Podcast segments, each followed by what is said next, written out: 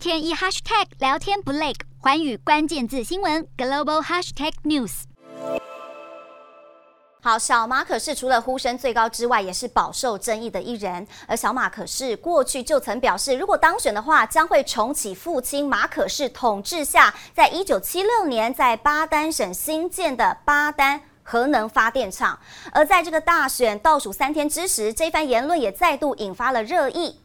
外界关注的最主要原因之一，是因为巴丹核能发电厂被称为马可仕时代贪污的证据，是马可仕斥资二十二亿美元打造，而在一九八六年因为政权被推翻之后，始终是处于休眠的状态。另外，基于安全的考量，这个巴丹核能发电厂位在菲律宾几座火山附近，经常受到地震的影响。但是面对这样的质疑声浪，小马可仕似乎更在意菲律宾现在面临的能源问题，喊话要重启核能发电厂。